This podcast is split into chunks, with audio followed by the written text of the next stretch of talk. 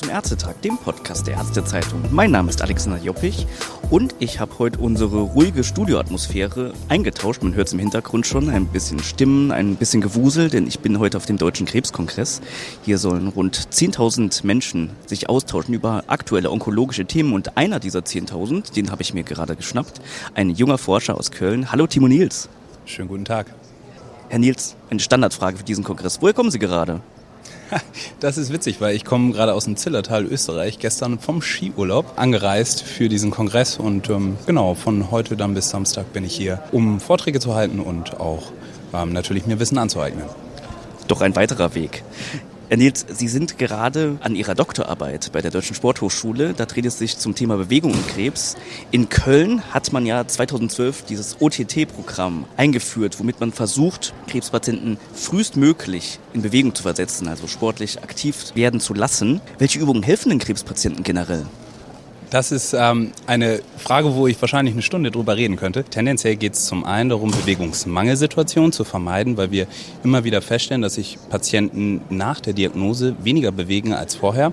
Und durch diese reduzierte Aktivität im Alltag degenerative Prozesse des Körpers passieren. Beispielsweise verlieren wir Kraft, beispielsweise verlieren wir Muskelmasse und auch unser Herz-Kreislauf-System und unsere körperliche Leistungsfähigkeit wird reduziert, wenn wir uns weniger bewegen wünschenswert wäre es eigentlich, dass wir eine individuelle Bewegungstherapie für Patienten haben, insbesondere unter der akutmedizinischen Zeit, also unter der akuten Chemotherapie, unter Bestrahlung und vor oder nach der Operation, aber auch in langfristigen Therapiemaßnahmen wie einer Hormontherapie gibt es unterschiedliche Nebenwirkungen. Dementsprechend kann man auch nicht pauschalisieren, welche Übungen helfen, sondern wünschenswert, und das ist das Ziel, was wir auch mit dieser onkologischen Trainings- und Bewegungstherapie verfolgen, ist, dass wir ein personalisiertes Bewegungsprogramm für die Patienten anpassen an ihre Defizite, die im Rahmen der Therapie entstehen, an ihrem eigentlichen Therapieschema, aber auch das, was sie noch leisten können. Also nicht jeder Patient profitiert von einem individuellen Training, sondern andere können auch durchaus besser damit fahren, wenn sie im Gruppenkontext trainieren, was ja auch eine psychosoziale Wirkung hat. Dementsprechend ähm, müsste man das eigentlich individuell an jeden Patienten anpassen und dementsprechend kann man nicht sagen, dass die Übung der Schlüssel zu einem Erfolg ist übergeordnet kann man sagen, dass eigentlich gut kontrollierbare Sportarten von der Intensität sich im Groben ganz gut eignen. Aber spricht auch nichts dagegen, in Vereinssportarten sich zu betätigen. Ähm, man muss es immer nur im Kontext der Therapie und der Nebenwirkungen sehen. Ich habe in einer Ihrer Forschungen gelesen, dass Empowerment besonders wichtig ist. Was hat es damit auf sich? Warum ist das so wichtig? Ja, hier haben wir den Fall bei onkologischen Patienten, dass sich einige, nicht alle Patienten, aber viele nach der Diagnose relativ entmündigt fühlen, weil jetzt eine medizinische Therapie über eine lebensentscheidende oder lebensriskierende, lebensbedrohliche Erkrankung letztendlich ja der, der Erfolg der Therapie unbeeinflusst von dem Patienten selbst ist. Und diese in der Luft hängen, sie können nichts machen. Sie können nur hoffen, dass die Therapie anschlägt.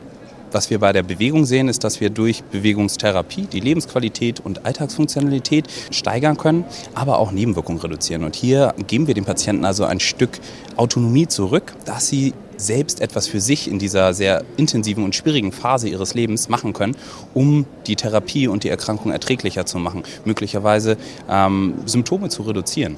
Und das ist bei vielen sehr, sehr wichtig, dass sie das Gefühl haben, ich habe irgendwie wieder ein bisschen Entscheidungsspielraum in der Hand. Sie unterscheiden ja zwischen den positiven Effekten von Krafttraining und Ausdauertraining. Wo ist da der Unterschied? Nun, es ist so, dass wir bei diesem gerade akutmedizinischen Setting, bei den laufenden Chemotherapien oder Operationen sehen, dass Patienten Leistungsfähigkeit verlieren. Das ist zum einen die Kraftfähigkeit, weil Muskeln arbeiten nach dem einfachen Prinzip use it or lose it. Entweder ich benutze sie regelmäßig oder ich verliere sie ähnlich ist es auch beim Herz-Kreislauf-System. Auch der, das Herz ist ein Muskel und auch das kann theoretisch, wenn ich es inaktiviere, an Leistungsfähigkeit verlieren. Und ähm, für meinen Forschungsbereich geht es um Gewichtsverlust bei Patienten und das ist hauptsächlich zulasten der Muskelmasse. Ist jetzt so ein bisschen die Frage, womit ich mich auch beschäftige in meiner Forschung. Welche Trainingsform denn sinnvoller ist, um diesen Muskelschwund, diesen Abbau von Muskelmasse positiv zu beeinflussen. Letztendlich ist es dann immer eine Frage, aus welcher Perspektive das man sieht. Es gibt zum Beispiel die Alltagskomponente. Hier haben wir oftmals Limitationen bei Patienten beim Treppensteigen, was theoretisch ein Krafttraining der Beinmuskulatur als Empfehlung hätte, um da Muskulatur aufzubauen, dass sie das im Alltag, die drei Stockwerke, wieder ohne große Pause und ohne große Einschränkungen steigen können. Auf der anderen Seite sind es dann aber auch Limitationen, die man zum Beispiel beim Einkaufen gehen oder bei Spaziergängen spürt, dass man nach 30 Minuten Laufen oder schnellem Gehen oder Spazieren gehen schon erschöpft ist. Dementsprechend ist oftmals auch die Frage, und so würden wir uns das auch wünschen, dass wir Patienten fragen, wo haben Sie denn im Alltag die größten Limitationen? Und wenn das ist, zum Beispiel, dass Patienten ähm, ihre Rucksäcke nicht mehr tragen können, weil das zu schwer ist, oder die Limitation ganz klar der Kraft zuzuordnen ist, dann wäre da aus meiner Sicht ein Krafttraining deutlich sinnvoller als ein Ausdauertraining. Optimal wäre eigentlich die Kombination, weil wir eigentlich ganz gut absehen können, dass beides unter der akuten Therapie sehr leidet. Und dementsprechend wäre die Empfehlung, beides zu machen. Niederschwelliger als Ausdauertraining, weil man kann theoretisch einfach rausgehen und um Weiher spazieren oder walken gehen, Nordic Walking machen. Krafttraining braucht man dann meistens entweder Großgeräte oder man macht das mit Kleingeräten zu Hause, braucht da aber eigentlich eine gute Anleitung für. Beim Ausdauertraining gibt es ja einen ganz interessanten biochemischen Prozess, also dass zuerst eine akute Entzündung quasi entsteht und dann eine antientzündliche Episode danach kommt. Wie, wie kann man sich das vorstellen? Oder was passiert dann im Körper des Krebspatienten? Letztendlich ist das Prinzip bei jeglicher Bewegung ab einer gewissen Intensität zu sehen. Wir sehen also, dass unser Körper das Immunsystem aus der Balance gebracht wird und die Bewegung und gerade intensive Trainingsformen, also sowohl intensives Ausdauertraining als auch intensives Krafttraining beispielsweise, den Körper in eine kurze Entzündungsreaktion bringt. Es ist also ein, ein Reiz, auf dies sich das Immunsystem anpassen muss.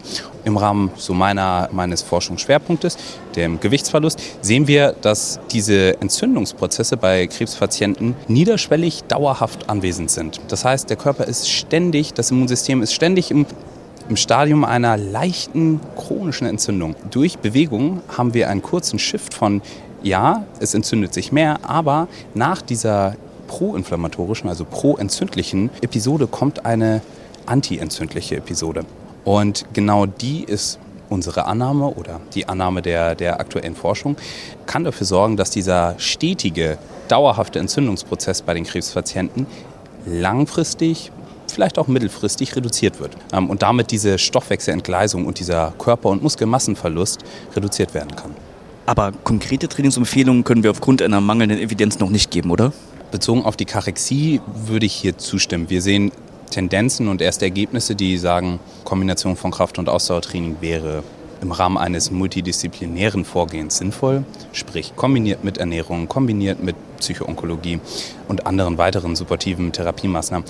Ich glaube, es wäre zu früh hier von Evidenzbasierung zu sprechen. Wir sehen erste Studien, die positive Tendenzen zeigen, brauchen dafür aber noch größere Studien mit mehr Fallbeispielen, auch gerade im Vergleich zu anderen Trainingsmodalitäten, weil bisher oftmals Kraft und Ausdauer kombiniert wird. Wir wissen hier also gar nicht so genau, welche der beiden Trainingsinhalte denn die ist, welche diese tendenziell positiven Effekte aufzeigt. Und ähm, dementsprechend stecken wir, was die Kachexie, also diesen Körpergewichtsverlust und den Muskelmassenverlust angeht, noch in den Anfängen der, der wirklichen Forschung. Es gibt schon ein paar Studien, aber da ähm, muss noch deutlich mehr kommen, dass man hier von Evidenzbasierung reden kann.